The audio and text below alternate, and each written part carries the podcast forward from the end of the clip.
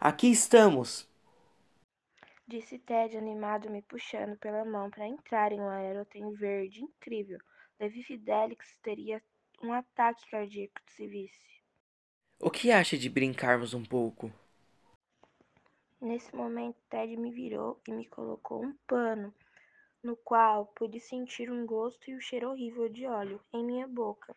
Quando fui gritar em protesto, ele me chuta. Fica aí! O aerotrem já vai começar a andar. Disse ele indo para uma cabine, enquanto eu fico no chão, deitada, com as costas doloridas, graças a seu chute. Eu me estalhei em seus pensamentos.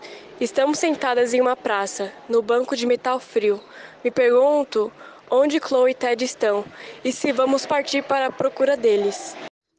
Estava imersa em pensamentos, pois estava revivendo uma memória. Emma disse, acho que para quebrar o silêncio. Memórias essas que não me agradam, o que me fez chorar. Como ação involuntária de um sentimento humano, diria que necessário. Não sabia o que responder, então não disse.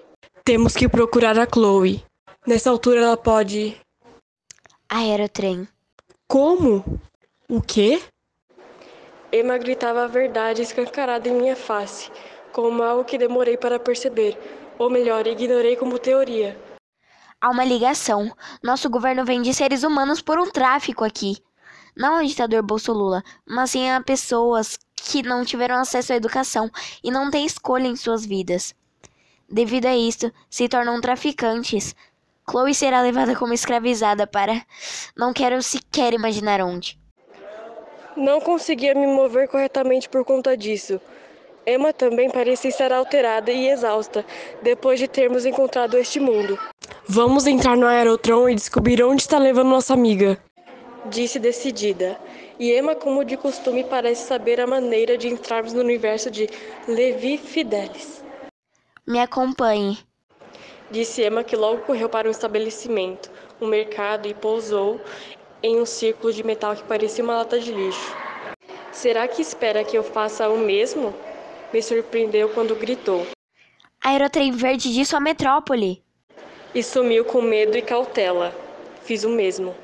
Meu estômago embrulhou, senti como se estivesse sendo sugada por um aspirador. Sim, eu era uma barata sendo sugada por um aspirador de pó. Fechei os olhos e logo me encontrei no chão de água, o aerotrem. Entrei no aerotrem.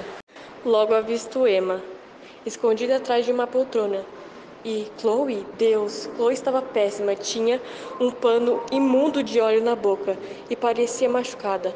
Ted não estava ali, o que era bom.